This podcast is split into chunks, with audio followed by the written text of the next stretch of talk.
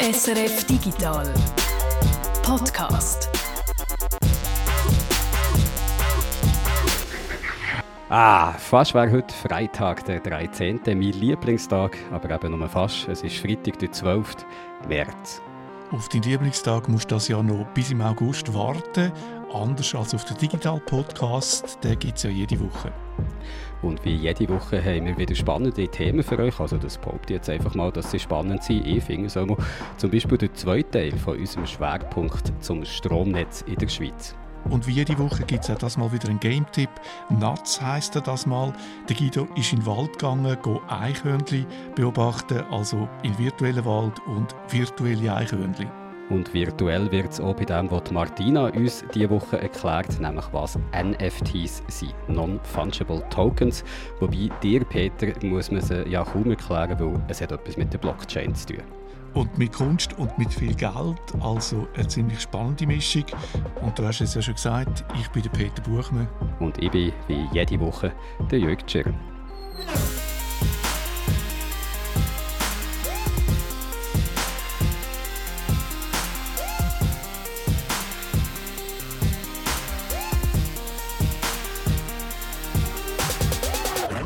Aber zuerst zu etwas Aktuellem, etwas, das diese Woche für Schlagzeilen gesorgt hat: ein Hackerangriff auf Microsoft. Wenn ihr im Büro ein E-Mail schreibt, dann ist die Chance groß, dass der E-Mail-Verkehr über einen Exchange-Server von Microsoft läuft. Und genau dieser Exchange-Server ist jetzt von Hackern angegriffen worden. Guido, du hast dir den Hack genauer angeschaut. Kannst du kurz mal erzählen, was da genau passiert ist?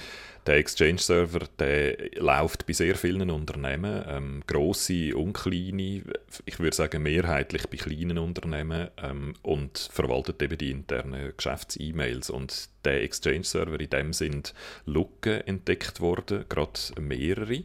Ähm, und dank diesen Lücken haben die Gruppe von Angreifern dann können auf dem Server äh, eine sogenannte Backdoor installieren, wo ihnen also eigentlich einfach ermöglicht hat, Zeug zu machen auf dem Server beliebig, oder? Also andere Sachen installieren, aber vor allem eben auch Daten abzuladen, also potenziell wirklich der gesamte interne E-Mail-Verkehr. Und die Lücken, die sind so im Januar ungefähr äh, entdeckt worden von, ähm, von Sicherheitsforschern, äh, wo jetzt erstmal auch Microsoft darauf hingewiesen haben, da gibt es Probleme. Und man hat dort schon so vereinzelte Angriffe beobachtet, ähm, was sonst selten ist. Oder häufig ist es so, dass Lücken entdeckt werden, ähm, bevor es schon konkrete Angriffe äh, gibt äh, in, in, der Wildnis draussen. Und da hat man dann wirklich sofort angefangen gesehen, ah, die Lücken werden effektiv ausgenutzt.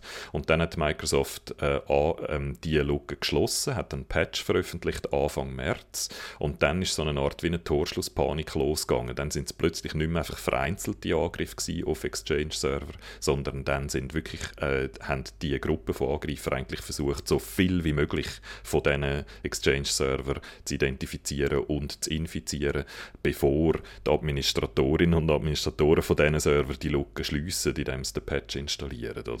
Also die sind wirklich einfach im grossen Stil draufgegangen und haben so viel wie möglich infiziert und möglicherweise auch so viel wie möglich Daten abgeladen. Du hast jetzt immer von Gruppen von Angriffen geredet und das klingt auch äh, nach einer ziemlich professionellen eigentlich Vorgehensweise. Also es war nicht irgendein einzelner Jugendlicher, der da hinter diesem Angriff steckt. Weiss man denn, wer das die Gruppen sind, wer da dahinter steckt? Äh, Microsoft hat äh, über den Angriff geschwätzt selber und sie sagen, es sei eine Gruppe aus China. Sie sagen, es sei äh, Hackergruppen aus China, die bisher nicht aktiv waren, also eine Gruppe, die man noch nicht kennt von anderen Angriffen vorher. Microsoft hat sie Hafn Hafnium tauft. Äh, ich weiß ehrlich gesagt nicht genau, wie es auf den ein bisschen komischen Namen kommt, warum sie die so genannt haben. Ähm, also das scheint eine Gruppierung zu sein, die neu ist und wo jetzt spezifisch auf den Exchange-Server losgegangen ist. Es ist am Anfang eher hat so ausgesehen, wie wenn es ein gezielter Angriff auf amerikanische Unternehmen ist, aber wo dann eben die Torschlusspanik losgegangen ist und sie einfach sozusagen das Internet abgrast haben nach Exchange-Server, wo die Lücken noch haben, die noch nicht gepatcht sind. Äh, dort ist es dann um weltweit gegangen. Also es sind garantiert auch ganz viele Schweizer Unternehmen betroffen. Und was die Gruppe genau will damit? Das ist noch ein bisschen unklar, weil vor allem eigentlich wegen dieser Torschlusspanik. Das verwirrt die Sicherheitsforscher ein bisschen, weil das ist etwas, was eigentlich Hacker selten machen, oder? Dass sie so einen sichtbaren Angriff machen, wo so viele Leute betrifft. Meistens gehen so Gruppierungen viel gezielter dann auf einzelne Unternehmen los, wo sie sich dann auch wertvolle Daten versprechen, zum Beispiel, oder? Aber dass einfach so großflächig alles infiziert wird, wo man kann infizieren, das ist eigentlich sehr ein seltsames, außergewöhnliches Verhalten kann man schon etwas über das Ausmaß des Ganzen sagen? Also zum einen, was für Daten dass sie bekommen haben, ob sie eben an wertvolle Daten haben können kommen und wie viele Unternehmen eigentlich betroffen sind. Weiss man da irgendetwas? Da gibt es äh, ganz grobe Schätzungen zuerst. Äh, es gibt so Leute, die sagen, zehntausende äh, Unternehmen sind äh, nur schon in den USA betroffen und zwar querbeet. Banken, Industrie, Nichtregierungsorganisationen, NGOs, Bildungsinstitutionen, bis hin aber auch zu eben nicht nur Unternehmen, sondern auch staatliche Sachen, Blaulichtorganisationen, einzelne so County Police Sachen oder Sanitäten oder so sagen auch, auch betroffen, Spitäler, also wirklich querbeet, weil halt eben sehr viele äh, Unternehmen, Organisationen die Microsoft-Produkte verwenden, die da betroffen sind. Ähm, es gibt aber dann auch Leute, die sagen, die Zehntausende, die jetzt da umgehandelt wird, dass das viel zu tief ist, dass es wahrscheinlich viel mehr sind, also es könnten eben auch Hunderttausende äh, von Organisationen, Unternehmen betroffen sein weltweit. Also Microsoft Exchange ist ja wirklich, wie du sagst, weit verbreitet im Unternehmensbereich, aber auch bei Behörden. Weiss man, ob Schweizer Unternehmen oder andere Stellen betroffen sind? Ich habe nie bis jetzt eine konkrete Zahl gesehen, wo das jemand schätzt, aber ja, da muss man davon ausgehen, dass auch sehr viele Unternehmen in der Schweiz äh, betroffen sind von dem. Und wie genau sie betroffen sind, das ist eben wahnsinnig schwierig zum abschätzen. Oder? Natürlich müssen all die jetzt angehen und die Patches installieren, dass so schnell wie möglich die Lücken zugemacht werden. Wenn jemand gut organisiert ist bei sich, hat der oder die das auch schon erledigt, oder? Weil eben der Patch ist Anfang März rausgekommen. Normalerweise sollte man so Patches so schnell wie möglich installieren. Dann muss aber in einem zweiten Schritt eigentlich jedes Unternehmen überprüfen, sind wir jetzt wirklich wieder sicher oder sind wir vorher vielleicht schon angegriffen worden, bevor wir den Patch installiert haben oder nicht. Ähm, und dann in einem weiteren Schritt muss man irgendwie probieren zu analysieren, ob und was für Daten dann allenfalls äh, gestohlen worden sind.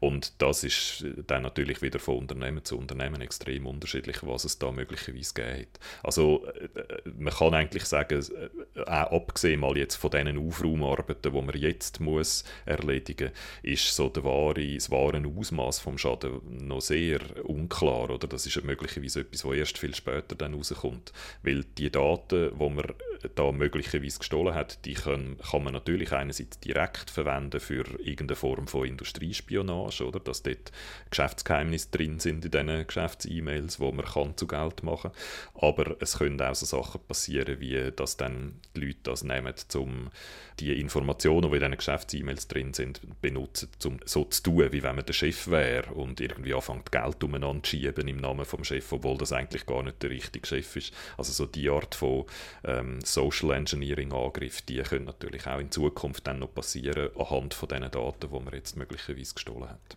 Dann zum Schluss vielleicht noch die Frage, wie merkt man überhaupt, ob man betroffen ist? Also haben die Hacker Spuren hinterlassen oder weist dem Microsoft darauf hin, wie erfahren das die betreffenden Unternehmen?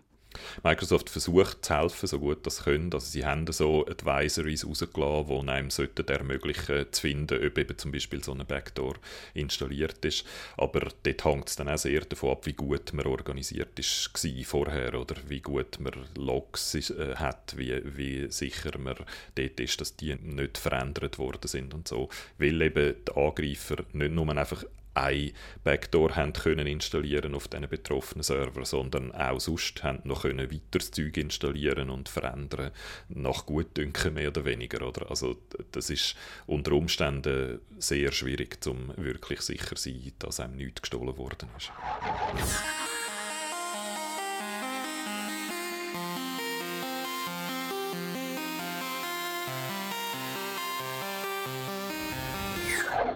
Und jetzt schauen wir nach Japan. Dort jährt sich zum zehnten Mal die Katastrophe von Fukushima, wo ein gewaltiges Erdbeben und ein Tsunami im Nordosten ganze Küstenabschnitt zerstört hat. Und Nero ist herausgekommen, dass es bei einem Atomkraftwerk eben in Fukushima Probleme gibt. Wo das ist herausgekommen, innerhalb von Stunden Geigerzähler auf der ganzen Welt ausverkauft gewesen. Eine kleine Gruppe in Japan, die hat sich dann sofort gesagt, hey, wir konstruieren einfach unseren eigenen Geigerzähler. Die Gruppe heißt Safecast und ist immer noch aktiv. Und Peter, du weißt mehr über die Gruppe und kannst uns vielleicht erklären, wie man sich das vorstellen muss, einen selber gebauten Geigerzähler.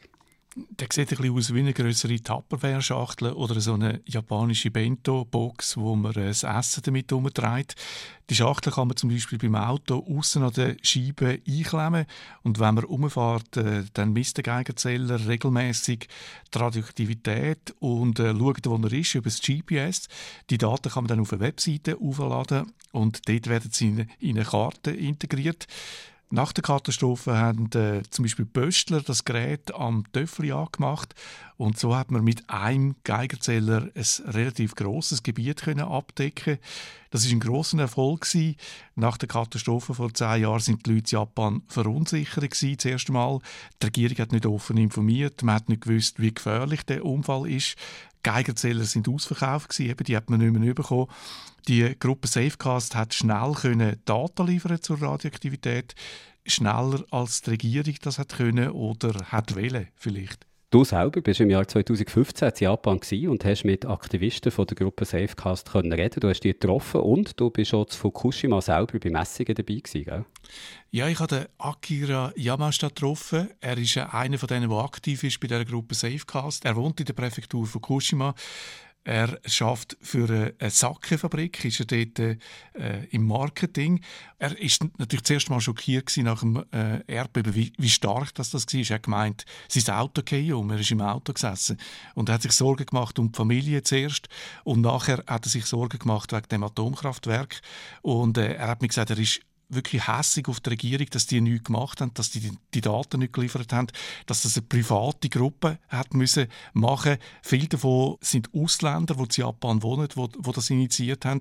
Und er ist zu selber Zeit von fünf, sechs Jahren, als ich ihn getroffen habe, immer mit dem Auto unterwegs gewesen, hat mich dann mitgenommen. Wir sind einen Tag lang durch die Präfektur Fukushima durchgefahren mit äh, drei äh, Geigerzählern im Auto rein. Wir sind durch verschiedene Gebiete durchgekommen, solche, wo die Radioaktivität ganz normal ist bis zu Ort, wo, wo man nicht hat reingehen durfte, wo so Barrieren hatte und, und äh, Polizei, so Sperrgebiet. Am Schluss sind wir in einer Stadt gewesen, im Osten, Odaka. Die ist ein paar Kilometer vom Meer weg und die ist evakuiert worden. Äh, 12.000 Leute wegen der Radioaktivität. Ein Coiffeur, den ich getroffen habe, der hat mir gesagt, als er gehört hat, dass er da weg muss, hat er gemeint, ja, das ginge vielleicht vier, fünf Tage und dann sind er wieder daheim und hat einfach ein paar Sachen, das Nötigste in ein Rucksäckchen da. Ja, und vier Jahre später äh, ist die Stadt äh, immer noch leer gewesen. Also 12'000 Leute, die von einem Tag auf den anderen plötzlich ihre Stadt haben müssen verlassen. Wie muss man sich das vorstellen? Eine Stadt, die plötzlich menschenleer war? Was mich beeindruckt hat, ist, wie schnell dass es geht, dass die Natur zurückkommt, wenn die Menschen weggehen. Die Eisenbahnlinie äh, ist äh, gestoppt. Dort hat man nicht mehr weiterfahren von dieser Stadt weiter in den Norden rauf. Und äh, das sind, die Schienen sind sofort überwachsen gewesen, nach vier Jahren am Bahnhof hat es Velo gehabt, hunderte von Velo von Leuten, die einfach wie jeden Tag normal sind arbeiten und nachher nicht mehr zurückgekommen sind. Die Velo sind überwachsen gewesen. Also da hat es Efeu zwischen den Speichen. Der Tennisplatz ist zugewachsen gewesen. In einer anderen Stadt, äh, wo evakuiert worden ist, am Meer, wo ich war, bin, hat es so Lautsprecher gehabt, wo die Leute gewarnt haben vor wilden Tieren, vor äh, Wildsauherden und, und Bären, dass man da aufpassen soll. Äh, das sind Warnungen für Leute, die äh, vielleicht vielleicht ein paar Stunden zurück können, dort in ihre Häuser etwas holen oder vielleicht noch zum Rechten zu schauen. Wir haben es am Anfang schon gesagt, die Gruppe Safecast, die eben dann sehr spontan die Geigerzähler selber gebaut. Die Gruppe Safecast ist heute noch aktiv. Was machen sie denn heute? Also einerseits brauchen sie immer noch die Geigerzähler, die dort äh, vor zehn Jahren, wo sie konstruiert haben, das sind äh, 5000 Geräte um die ganze Welt verteilt, also wahrscheinlich schon die meisten in Japan. Jeden Tag kommen noch 65.000 neue Messungen dazu und sie haben jetzt äh, kurz vor ihrem 10. Geburtstag äh, ein neues Gerät äh, vorgestellt, wo man die Luftqualität damit messen kann. Äh, ich finde, das ist wirklich ein spezielles Gerät, weil man muss nichts machen, man kann das kaufen für 150 Dollar und dann stellt man es auf. Das verbindet sich automatisch mit einem Netz und man muss sich um nichts kümmern. Dahinter steckt eine amerikanische Firma, Blues Wireless. Die haben sich spezialisiert auf Internet of Things, Netz Zugang. Da gibt es verschiedene Standards und die unterstützen die alle. Der Unterschied zum Handynetz ist, dass die viel weniger Strom brauchen. Und das Spezielle bei dieser Firma ist, dass die so Karten verkaufen, wo man zum Beispiel kann im äh, Raspberry Pi oder in einem Arduino einbauen mit Zugang zum Netzwerk für 10 Jahre und 500 Megabyte Daten. Also, dass man sich wirklich um nichts kümmern muss. Das ist ein Wechsel in der Philosophie von Safecast.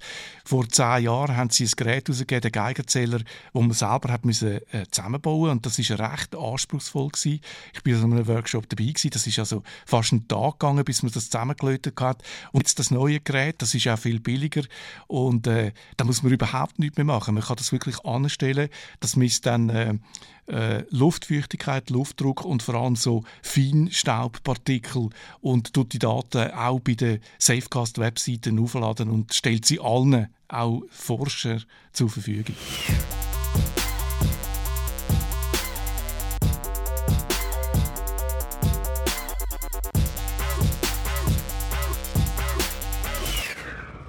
Christis ist eines der bekanntesten und angesehensten Auktionshäuser und versteigert immer wieder Kunst zu ganz hohen Preisen.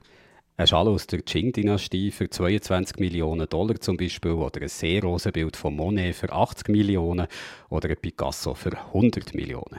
Diese Woche hat Christis wieder ein Bild versteigert, das mal für fast 70 Millionen. Aber es war kein Picasso und auch kein Monet, sondern ein Bild von Beeple. Und bevor ihr jetzt euer Kunstlexikon vorholen um zu schauen, ob der Bibel ein alter flämischer Meister ist oder vielleicht eher ein französischer Impressionist, nichts von dem, der Bibel, wo man auch als Bibel Crap kennt, heißt eigentlich Mike Winkelmann und ist ein 40-jähriger amerikanischer Grafiker. Und das Bild, das von ihm versteigert worden ist, ist kein Gemälde zum an die Wand hängen, sondern eine digitale Collage, wo man einfach nur am Bildschirm anschauen kann. Ein Bild, das ich mir vorher schnell im Internet habe angeschaut und dann auf die Festplatte gespeichert, wieso auch nicht, hat ja genug Platz dort. Aber bei jeder neuen E-Mail, die ich jetzt bekomme, habe ich Angst, dass sie äh, Christie's am anderen Ende und sie verlangen jetzt 70 Millionen Dollar von mir. Und ich, ich habe keine 70 Millionen Dollar. Ich habe 60 Millionen, vielleicht knapp, aber sicher keine 70.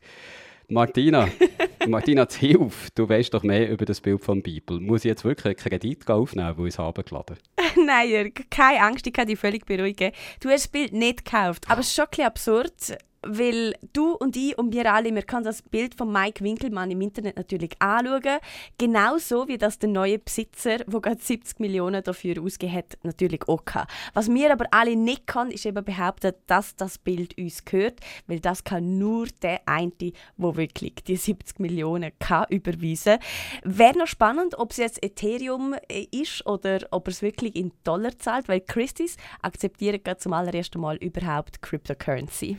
Aber es macht doch keinen Sinn. Also das Bild, das ich mir vorher angeschaut und auch auf Festplatte habe gespeichert, das ist ja tupf genau das Gleiche wie das, was eben für 70 Millionen ist versteigert worden. Also nicht das Gleiche, so wie eine Kopie von einem alten Gemälde, wo man in das Museum hängt, wo es sicherer ist, Kopie auszustellen, so wie die mehr oder weniger gleich aussieht wie das Original, sondern das Bild ist eben wirklich tupf genau das Gleiche, also die gleichen Bits und Bytes, die auch das Original ausmachen. Wie kann man denn sagen, das eine sei das Richtige und das andere nicht? Mit Non-Fungible Tokens, also mit NFTs, die zu gut Deutsch nicht austauschbare Tokens, im Gegensatz zu äh, zum Beispiel austauschbaren Tokens. Ein Bitcoin äh, wäre jetzt da ein austauschbarer oder eben ein Franken, der kann man eintauschen in einen anderen Franken oder Bitcoin, wo eben genau gleichwertig ist.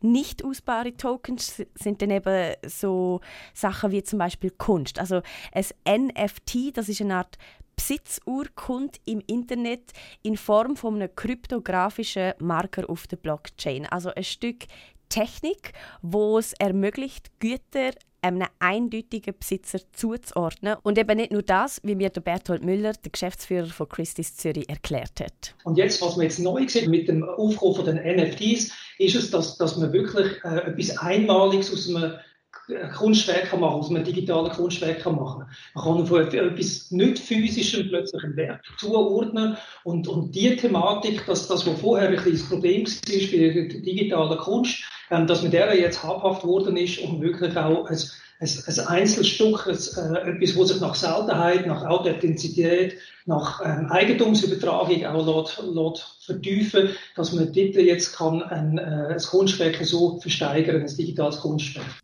Digitale Kunstwerke kann man jetzt also handeln und das wird sehr rege gemacht. Das Kunstwerk von Bibel zum Beispiel wird den Leuten von Christus regelrecht aus der Hand gerissen. Die rennen in eine Bude ein.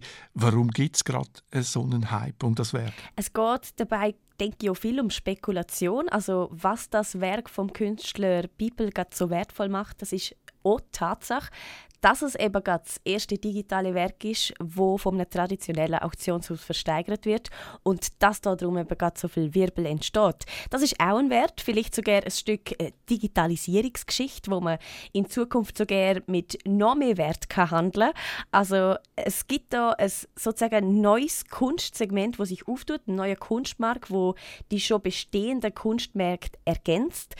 Das ähm, kommt alles nicht von ungefähr. Der Bertolt Müller von Christie's Zürich stellt schon länger fest, dass es auch bei ihnen so etwas wie einen Generationenwechsel gibt. Die Leute, die in Zukunft Kunstmärkte werden ähm, formen, das ist nicht meine Generation, das sind die jetzigen Millennials, wo die künftigen Künstlerinnen werden sein, die künftigen Kuratorinnen werden sein, die künftigen Museumsleiterinnen werden sein. Wenn die Tendenz, die wir jetzt sehen, auch für uns als Auktionshaus, wer ist unsere Kundenbasis?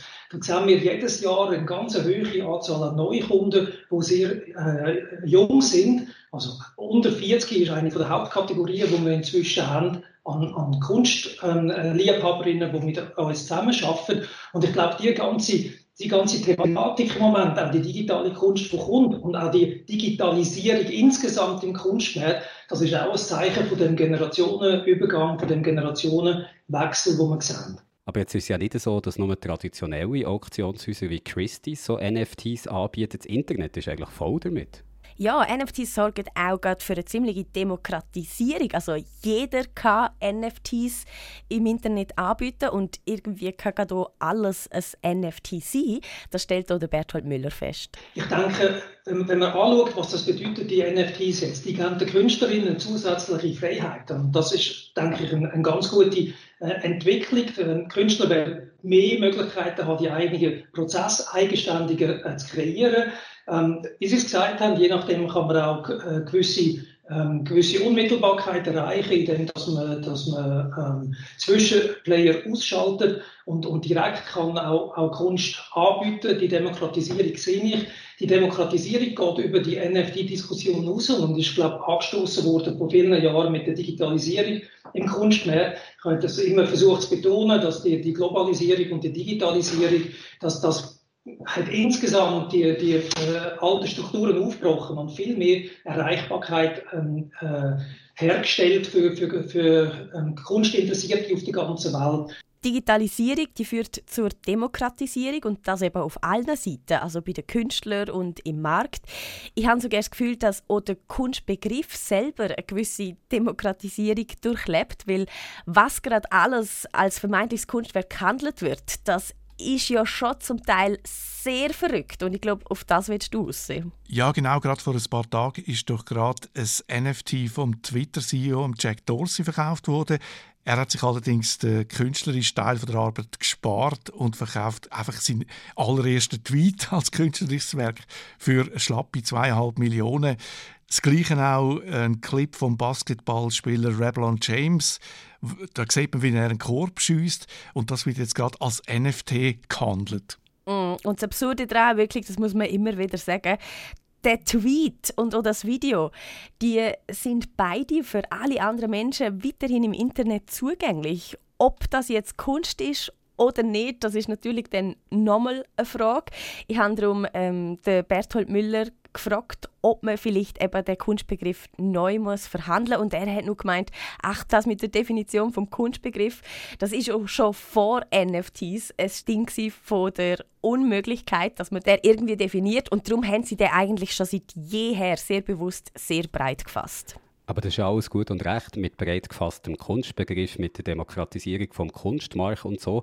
Aber Kunst, die, die teuer gehandelt wird, die muss doch immer etwas Exklusives sein. Also eben nicht nur, dass das Werk selber einzigartig ist, sondern auch der Künstler oder Künstlerin dahinter ist ja, äh, hat so eine Exklusivität wert. Also der Wert von einem Bild von Picasso, der hängt ja weniger mit dem Bild selber zusammen, sondern eben, dass es eins von Picasso ist und dass es von Picasso nicht unendlich viele Bilder gibt.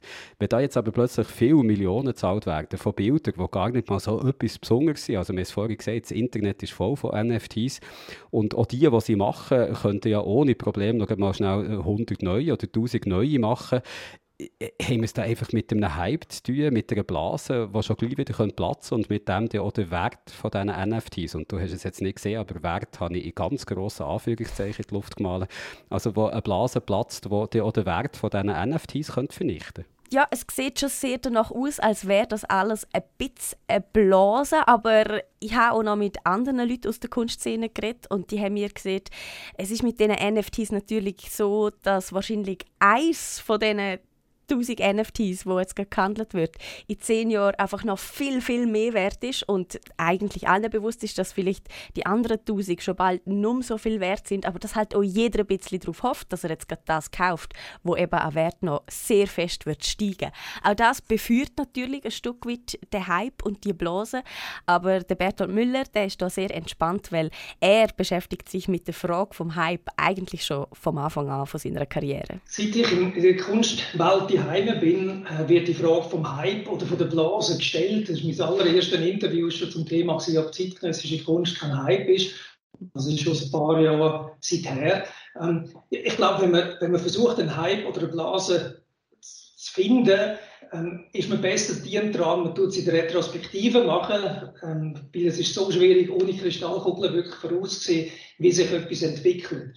Wenn man jetzt anschaut, was die letzten paar Wochen und Monate in einer explosionsartigen Entwicklung äh, passiert ist, kann ich nicht sagen, ob das nachhaltig ist und in dieser Art und Weise wird weitergehen. Ich könnte mir, und das ist meine persönliche Meinung, aber vorstellen, wenn ich vergleichbare Entwicklungen innerhalb von der Digitalisierung anschaue, dass der Trend äh, um, grundsätzlich umgebrochen wird sein und dass das grundsätzlich mehr Interesse ähm, an, an digitaler Kunst wird. Da sein, dass grundsätzlich mehr Künstlerinnen und Künstler werden digitale Kunst machen. Und dass, dass das ein Momentum ist, wo, wo nicht einfach nur ein kurzfristiger Hype und eine kurzfristige Blasen ist, aber wie jede Entwicklung, und das gilt auch für die analoge Kunstmärkte, auch über, über Jahrzehnte hinweg sehen, hat das, finde es immer Wellenbewegungen auch, in denen die, die, die, die Interessenbekundungen und die Nachfrage ablaufen. Der Geschäftsführer von Christie's hat sich also schon an den Hype gewöhnt. Dass das Interesse in Wellenbewegungen kommt, ist nichts Neues.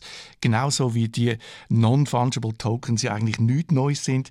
Ich habe schon vor Jahren über die CryptoKitties berichtet. Ich habe die immer noch irgendwo mit rumliegen. 2017 sind die das erste Mal aufgekommen noch vor den CryptoKitties sind übrigens CryptoPunks Das sind so digitale Bilder von Köpfen in so ganz einem pixeligen, einfachen Stil. Ein Algorithmus hat damals vor vier Jahren 10.000 von denen generiert, also eine limitierte Auflage. Und die ist eben dann auch limitiert dank der Ethereum Blockchain. Damals hat man mit einem Ethereum Wallet einfach die können gratis claimen. Jeder, der einen hat und schnell genug war, hat das können machen machen. Und nachher ist eben schon sehr schnell der Handel losgegangen. Das alles ähm, basiert auf einem Standard, damals schon, wo eben heute eigentlich so ein bisschen äh, die Grundlage ist für NFTs. ERC 721 und der besieht eigentlich nichts anderes, als dass das Token eben einzigartig und nicht austauschbar ist. Die Preise von diesen CryptoPunks, die sind übrigens seither wahnsinnig gestiegen, seit 2017. Mittlerweile kann man einen Punk für im Schnitt 20.000 Dollar handeln. Ähm, einzelne Beliebte, die gehen sogar über eine Million Dollar. Und die Crypto-Kitties, die sind dann fast parallel dazu ein bisschen später gekommen und haben ebenfalls für sehr viel Schlagzeilen gesorgt. Wir haben eben damals berichtet, ein Online-Spiel, wo man virtuelle Kätzchen sammelt, züchtet und dann auf der Ethereum-Blockchain handelt. Die sind dann eben quasi unlimitiert, wenn man immer neue und immer mehr kann züchten Bis heute wird das wahnsinnig erfolgreich gemacht. 2019 sind CryptoKitties die App gewesen, wo mit über 2 Millionen Transaktionen die meisten Transaktionen auf der Ethereum-Blockchain abgewickelt haben. Man kann also mit diesen NFTs gut digitale Vermögenswerte eindeutig jemandem zuweisen. Die werden schon fast so ein bisschen zu einem nerdigen Statussymbol.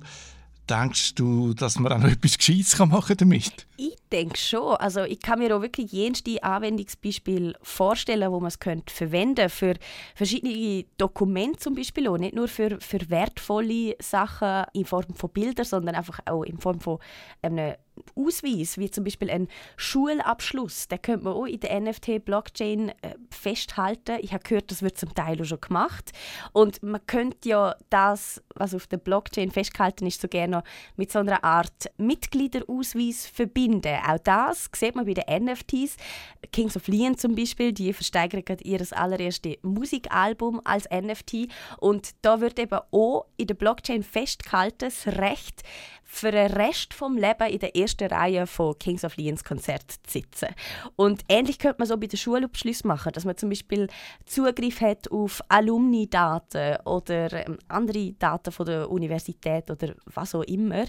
Und dann hat mein Kopf immer weiter gespinnt, für was man die Blockchain-Technologie eigentlich alles könnte anwenden und ich traue es fast nicht aussprechen, aber wir sind dann auch so Ideen wie Impfausweis. Also die Möglichkeiten, die sind wirklich groß, aber ich glaube eben, es braucht schon noch Zeit und nicht zuletzt auch darum, weil ja immer, wenn man von der Blockchain redet, auch das Umweltthema wieder aufkommt.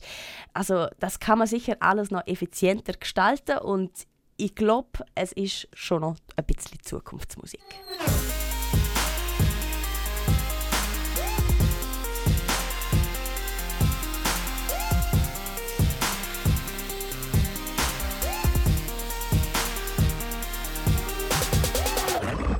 Welchen Einfluss hat die Energiewende auf unser Stromnetz? Über das haben wir letzte Woche hier im Podcast berichtet. Es ist darum gegangen, dass wir daheim immer mehr Strom brauchen zum Heizen mit Wärmepumpe oder zum unsere Elektroautos aufladen. Das kann das Netz ganz schön einen Anschlag bringen. Heute geht es aber um ein anderes Problem im Zusammenhang mit neuen Energiequellen, mit Sonne und Wind. Heute geht es um die Schwankung im Netz und wie man das Problem lösen will. Peter, Du hast dich mit diesem Problem beschäftigt und du hast mit jemandem geredet, der an einer Lösung arbeitet. Mit dem Evangelos Vretos. Er arbeitet bei der Swissgrid als R&D-Manager, wie das auf Englisch heißt. Und vielleicht muss man noch schnell sagen, wer die Swissgrid ist. Die betreibt in der Schweiz die grossen Stromleitungen. Und vielleicht muss man noch schnell sagen, was R&D ist. Das steht für Research and Development, für Forschung und Entwicklung. Das stimmt, bei der Swissgrid ist es eine Ausnahme, dort steht es für Forschung und Digitalisierung, also nicht Development. Der Evangelos Vretos schafft an einem Blockchain-Projekt, das helfen soll, das Problem der Schwankungen zu lösen. Aber wir machen ja hier alles schön der Reihe nach, eins nach dem anderen wie in Paris. Bevor wir also schauen, was die Lösung ist, die der Evangelos Vretos da hat, schauen wir zuerst mal an, was es überhaupt für ein Problem ist. Man hört ja immer wieder, dass Sonne- und Windenergie gut und recht sind, aber dass sie halt unzuverlässig sind, weil manchmal scheint halt Sonne und manchmal nicht, manchmal windet es und manchmal nicht. Also man kann nie genau voraussehen, wie viel Strom das es da gerade wird geben. Und das ist darum ein Problem, weil es immer so viel Strom im Netz muss haben, wie wir gerade verbrauchen nicht mehr und nicht weniger. Wie stark das Angebot und Nachfrage im Netz auseinanderlaufen, das sieht man an der Frequenz. Unser Netz basiert ja auf Wechselstrom, der schwingt mit 50 Hertz. Wenn jetzt zu wenig Strom ins Netz fließt, als gefragt ist, dann merkt man das, weil die Frequenz sinkt und dann muss sofort mehr Strom ins Netz, um das Defizit auszugleichen. Also nochmal, wenn das Angebot und die Nachfrage genau übereinstimmen, dann ist die Frequenz vom Wechselstrom bei genau 50 Hertz. Eine ziemlich abstrakte Sache, oder?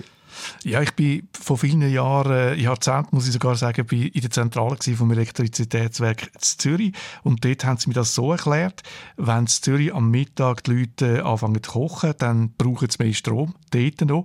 Und das bremst dann in den Kraftwerken im Bündnerland den Dynamo ab. Und wenn der Generator, der Dynamo langsamer läuft, dann sinkt die Frequenz im Netz. Und dann muss mehr Strom ins Netz oder eben Energie. Und das heißt aber umgekehrt auch, wenn zu viel Strom im Netz ist, dann sinkt die Frequenz eben nicht ab, sondern dann steigt sie über die 50 Hertz raus. Jetzt ist es ja früher so gewesen, dass man am Mittag weniger Strom im Netz hatte. Ist klar, die Leute sind heimgekommen zum Mittagessen, haben den Herd angeschaut, es hat viel Energie gebraucht und darum ist weniger Strom rum gewesen. Heute ist es genau umgekehrt. Am Mittag haben wir am meisten Strom im Netz wegen der Solarpanel. Wie ist jetzt das, wenn das Angebot und die Nachfrage nicht mehr zusammenpassen? Was kann man da machen? Dann muss man das sofort ausgleichen. Wenn zu wenig Strom im Netz ist, dann muss mehr Strom rein.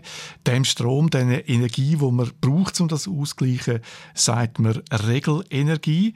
Der Evangelos Vretos fasst den Zusammenhang zwischen Frequenz und äh, Regelenergie sehr schön so zusammen. Die Frequenz im europäischen Stromnetz liegt bei äh, 50 Hertz oder muss bei 50 Hertz äh, liegen. Diese Frequenz muss so stabil wie möglich sein. Damit das so ist, muss das Gleich Gleichgewicht zwischen Produktion und Verbrauch von, von Leistung immer gegeben sein. Und wenn es nicht der Fall ist, dann ist sogenannte Regelenergie erforderlich. Was sie macht, ist sie gleich die, die Differenz zwischen Stromproduktion und äh, Stromverbrauch aus. Die Schwankungen spielen nicht nur im Stromnetz zwischen äh, Zürich und dem Bündnerland. Die Schwankungen übertragen sich aufs ganze europäische Netz, weil das alles miteinander äh, verhängt ist. Wenn ein Gebiet in der Schweiz aus irgendeinem Grund plötzlich mehr Strom braucht, dann sinkt die Frequenz im Stromnetz nicht nur in der Schweiz, sondern in ganz Europa, auch in Deutschland. Wenn die Frequenz sinkt, weil es ein Problem in Deutschland gibt. Das heißt nicht, dass nur die Generatoren in Deutschland reagieren müssen. Alle Generatoren in, in Europa äh, reagieren eigentlich. Das passiert ganz am Anfang, für die ersten äh, 30 Sekunden oder so, eine Minute ungefähr. Äh, und danach haben wir die, äh, die zweite Linie von, von Mechanismus, äh, wo ähm, nur die Generatoren in Deutschland reagieren. Aber ganz am Anfang, für, für die, um die Netzstabilität zu sichern, alle Generatoren, alle Anbieter in, im ganzen System reagieren automatisch. Also der Evangelos Vretos sagt, wenn die Frequenz sinkt, dann reagieren die Generatoren. Aber wie muss ich mir das genau vorstellen? Also wie reagiert ein Generator? Es gibt drei Arten von Maßnahmen und von Regelenergie, die sind so zeitlich abgestuft. Wenn die Frequenz sinkt, dann reagiert zuerst alle Elektrizitätswerke in ganz Europa. Innerhalb von Sekunden, Bruchteil von Sekunden, produzieren sie mehr Strom äh, während etwa einer Minute. Das passiert automatisch dem sagt man Primärregelenergie. Nachher kommen dann zeitlich abgestuft neue Energiequellen dazu. Sekundärregelenergie zum Beispiel, die passiert im Bereich 30 Sekunden bis 15 Minuten. Tertiärregelenergie, die geht dann von 15 Minuten bis 4 Stunden. Und die Regelenergie, die kann man eigentlich kaufen. Also für die gibt es Anbieter, die wird gehandelt, da gibt es einen Markt dafür. Die Netzbetreiber, die kaufen Regelstrom für einen Notfall. Ja, wenn es zu wenig Strom hat, dann können zum Beispiel Notgeneratoren einspringen und Strom liefern. Äh, die gibt es ja in Spitälern oder Luftschutzkeller, da stehen ein Haufen so Generatoren rum, wo die allermeiste Zeit nicht gebraucht werden. Die könnten kurzfristig einspringen.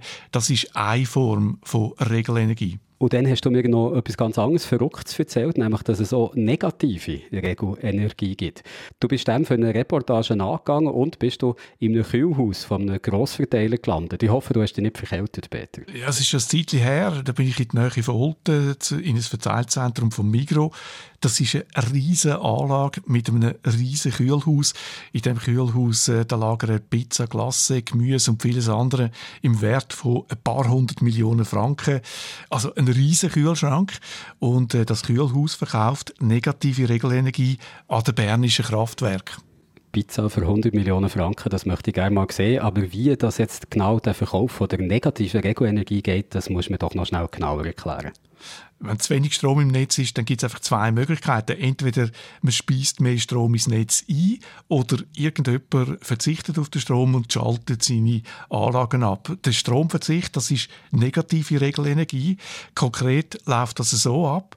Der Migro, als Anbieter von negativer Regelenergie hat einen Vertrag mit dem Bernischen Kraftwerk und in dem Vertrag verspricht der Migro, dass sie ihr Kühlhaus kurzfristig abstellen, wenn es zu wenig Strom im Netz hat. Das ist möglich, weil so ein Kühlhaus problemlos während Stunden, ich glaube sogar bis zu zwei Tagen ohne Kühlung auskommt.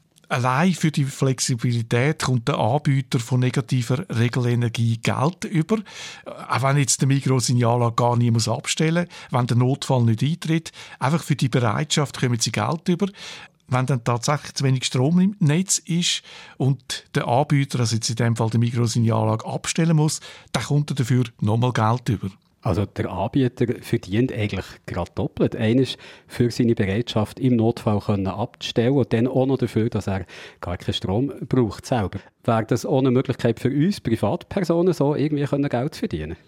Die Kleinen können das nicht oder noch nicht. Das soll in Zukunft aber möglich sein. Kleine Anbieter sollen sich können an einen Pool anschliessen.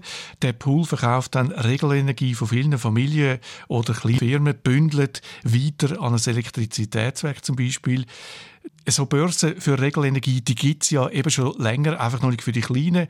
Swissgrid schafft jetzt zusammen mit den Alpig und ausländischen Partnern an einer automatisierten Börse für Regelenergie. Das ist eine Zusammenarbeit international. Das ist ein wichtiger Punkt meiner Meinung nach, weil wir haben alle Übertragungsnetzbetreiber mehr oder weniger die gleichen Probleme. Und das ist eine sehr gute Möglichkeit, zusammenzuarbeiten und äh, Standards zu definieren.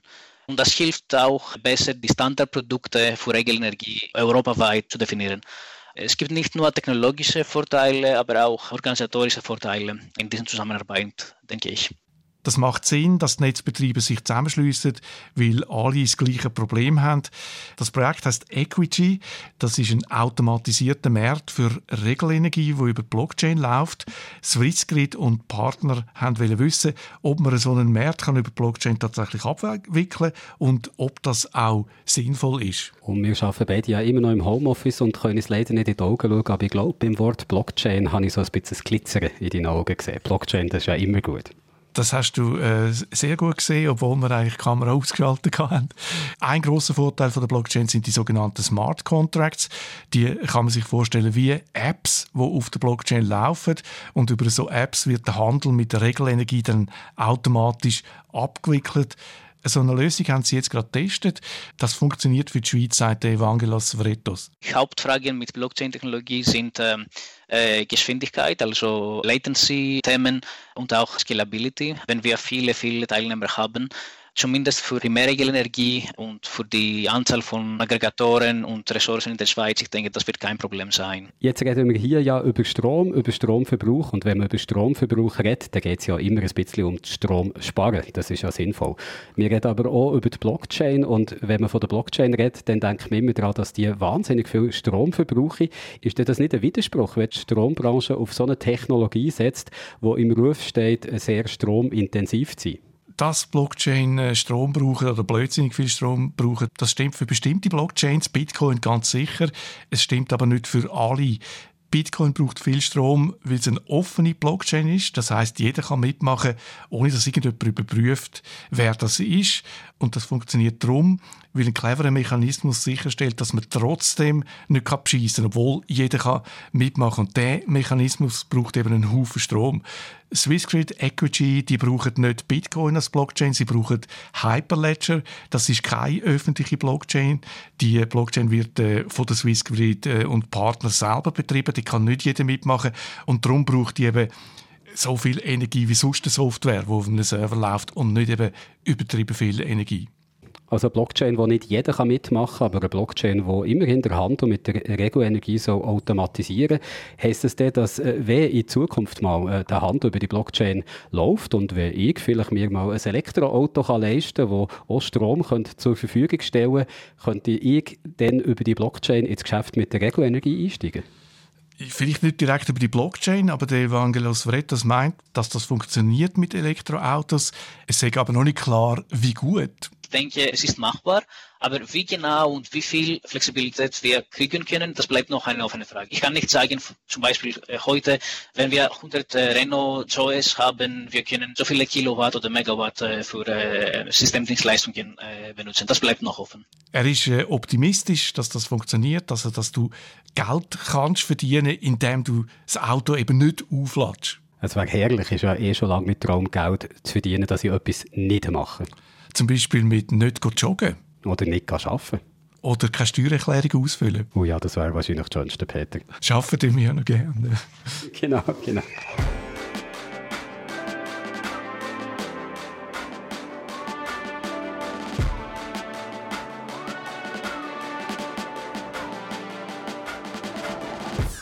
Magier, die gegen Monster kämpfen oder Soldaten gegen Terroristen oder Autorennen fahren oder shooten, das ist etwa das, was in Games so normalerweise darum geht.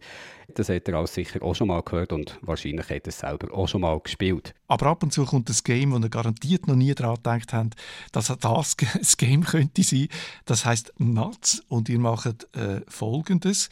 Ihr beobachtet Eichhörnchen. Guido, du hast diese Woche Eichhörnchen beobachtet. Das ist jetzt auch nicht der Satz, den ich je gedacht habe, dass ich den je im Podcast hier würde sagen. Aber Guido, du hast diese Woche Eichhörnchen beobachtet.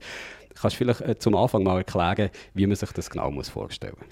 Äh, wir sollen in Natz eigentlich so beim Dokumentieren von einer Eichhörnli-Population in einem geschützten Wald helfen. Das ist so das Spielziel. Weil dort so eine leicht böse Baufirma, die Panorama heißt, will die dort eine Siedlung bauen und wir machen sozusagen die Umweltverträglichkeitsprüfung. Äh, wollen eigentlich eher das verhindern, dass die den Wald zubauen.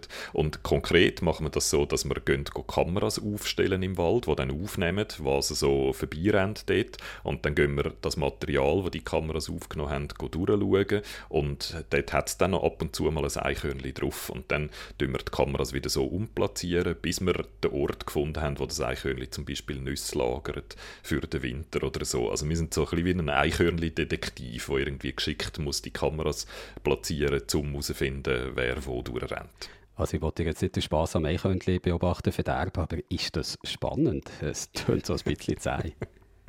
es ist nicht ein aufregendes Game, sagen wir es mal so. Es ist ein entspannendes Game, es ist ruhig, man hört auch immer einfach so Waldgeräusche im Hintergrund. Und das, was man macht, eben Kameras aufstellen am Tag und in der Nacht gehen, das Material sichten, das ist per se auch nicht aufregend. Aber so das Überlegen, ah, jetzt ist dort das Eichhörnchen ins Bild gekommen und dort rennt es aus dem Bild, dann geht es wahrscheinlich dort hinten zu dem Baumstrunk. Also wenn ich dort die Kamera aufstelle, dann sollte ich es dort wieder sehen. Das ist so eine Art Detektivarbeit, die ich sehr spannend gefunden habe zum Überlegen.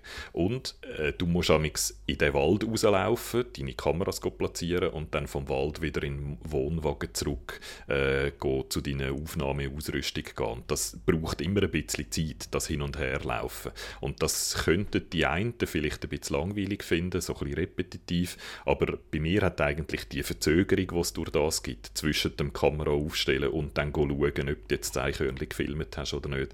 Die Verzögerung hat bei mir eigentlich die Spannung noch gesteigert. Du rennst dann so zurück zum Wohnwagen und bist ganz aufgeregt, ob jetzt am richtigen Ort deine Kameras angestellt hast. Aber nochmal, das ganze Game besteht einfach darin, stundenlang Eichhörnchen zu beobachten, Eichhörnchen zu filmen und zu schauen, wo sie hergehen. Nicht wahnsinnig stundenlang, muss man sagen. Es ist ein kurzes Game, also es weiß auch, dass das Konzept dann vielleicht jetzt nicht über 10, 20 Stunden trägt. Ich habe es im Let's Play am Montag in zwei Stunden das komplette Game ganz komplett durchgespielt. Ist natürlich, dort habe ich schon die Lösungen schon kennt und bin darum auch schneller gewesen. Beim ersten Mal habe ich ein bisschen länger gehabt, aber auch nicht mehr als 4, 5 Stunden. Oder? Das ist ein kurzes Game und weiß auch, wenn es aufhören muss sozusagen. Aber ich finde es in dieser kurzen Zeit wirklich ein spannendes Game, weil auch die Geschichte um die Baufirma als Bösewicht immer wieder so überraschende Wendungen nimmt. Äh, Im Wald passieren dann schnell mal so seltsame Sachen, wo man nicht so recht rauskommt, warum. Also es ist so ein bisschen ein Mystery auch noch. Der Schluss ist dann wirklich dramatisch sogar. Also mir hat es wirklich gefallen. Es ist so ein richtig cooles, kleines Indie-Game. Nuts gibt es in der Apple Arcade oder für die Nintendo Switch und für den Windows PC. Und das Video, das du angesprochen hast, Guido, wo du das ganze Game hast durchgespielt, ein Walkthrough, das Video kann man entweder jetzt schon schauen, ganz schauen, wie das Spiel aussieht, oder ihr könnt es natürlich, wie man es bei einem Walkthrough so macht, immer dann anschauen, wenn ihr selber an einer Stelle nicht mehr weiterkommt. Und findet es auf unserem YouTube-Kanal SRF Digital. Und da gibt es natürlich auch nächste Woche wieder ein Let's Play. Guido, was ist es für eins? Die Martina spielt Stronghold Warlords, so ein Strategiegame, wo du eigentlich musst eine Festung bauen und die möglichst gut verteidigen. Stronghold ist ein sehr beliebtes Strategiespiel gewesen. Das gibt es schon lange, das gibt es seit 20 Jahren, das Game, immer wieder in neuen Versionen und Ableger. Und das ist jetzt so ein bisschen die neueste, modernste Version, wo in Asien spielt, das erste Mal. Es ist so historisch und das spielt so zur Zeit der Mongolen-Angriff in Asien. Und es tut so, als würde keine Eichhörnchen drin vorkommen. Ich habe noch mal noch keins gesehen, keinen Trailer, nein. Aber wer weiß, schaut doch einfach rein. Nächste Woche wird Martina Stronghold spielt. Am Montag am 8. in unserem YouTube-Kanal SRF Digital.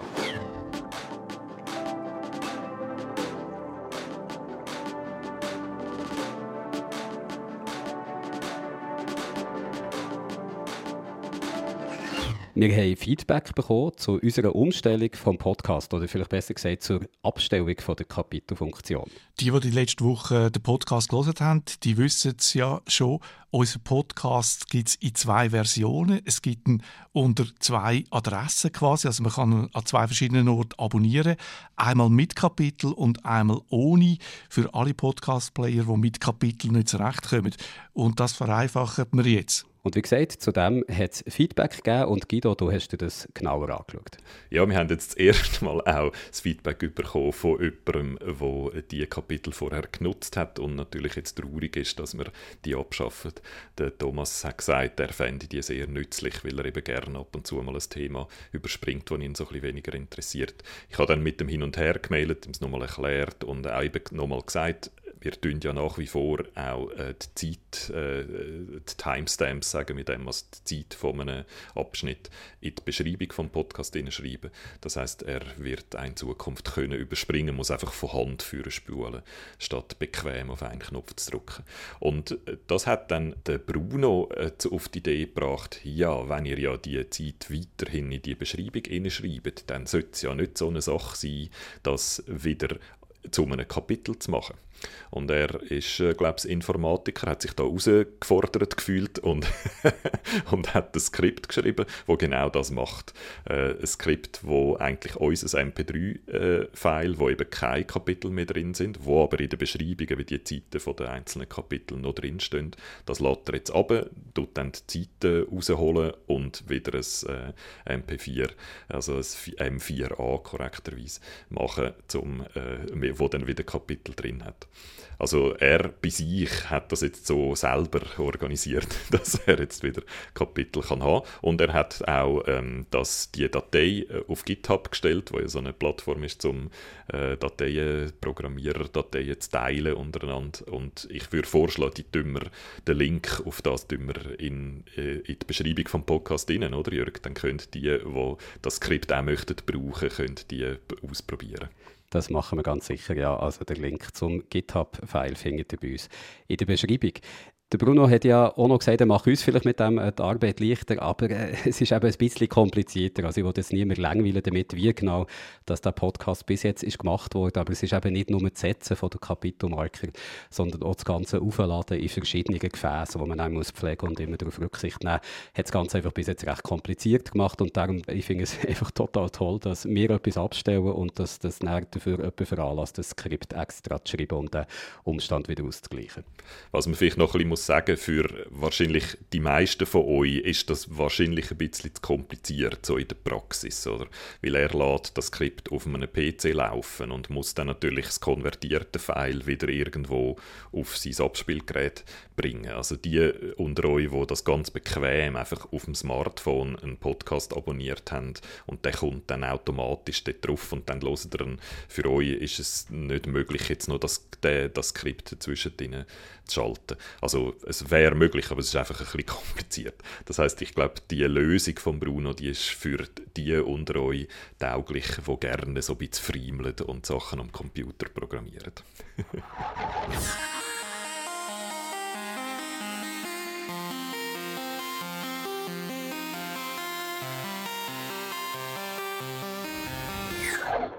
Peter, wie heißt es so schön? Alles hat ein Ende, nur die Wurst hat zwei. Und weil das hier keine Wurst ist, sondern ein Podcast, sind wir jetzt am Ende, am Ende vom SRF Digital Podcast. Und am Ende von dieser Woche, wo ich äh, wieder einen Haufen interessante Sachen gelernt habe, mich hat beeindruckt die Firma, die äh, Netzwerkzugang zur Verfügung stellt, wo der Preis für Daten schon zehn Jahre lang inbegriffen ist. Und ich habe gelernt, dass man mit digitalen Kunstwerken jetzt im Moment viel Geld kann verdienen kann. Und ich selber bin so eine Art Picasso von Microsoft Paint am Computer. Also ich glaube, ich hocke mir jetzt das ganze Wochenende vor einem Bildschirm, mache so zwei, drei Bilder und nächste Woche komme ich nicht mehr zurück arbeiten, weil dann bin ich Multimillionär. Ich mache es genau gleich, einfach ohne ein Wochenende lang ansitzen, weil ich ja mit nichts Geld verdienen so wie wir es mit dem Strom jetzt gleich machen Also nächste Woche sind wir wahrscheinlich schon Millionäre, Peter, aber natürlich können wir trotzdem noch arbeiten, weil wir machen es ja nicht für das Geld. Von dem her, bis zur nächsten Woche, habt eine schöne Zeit und bleibt gesund.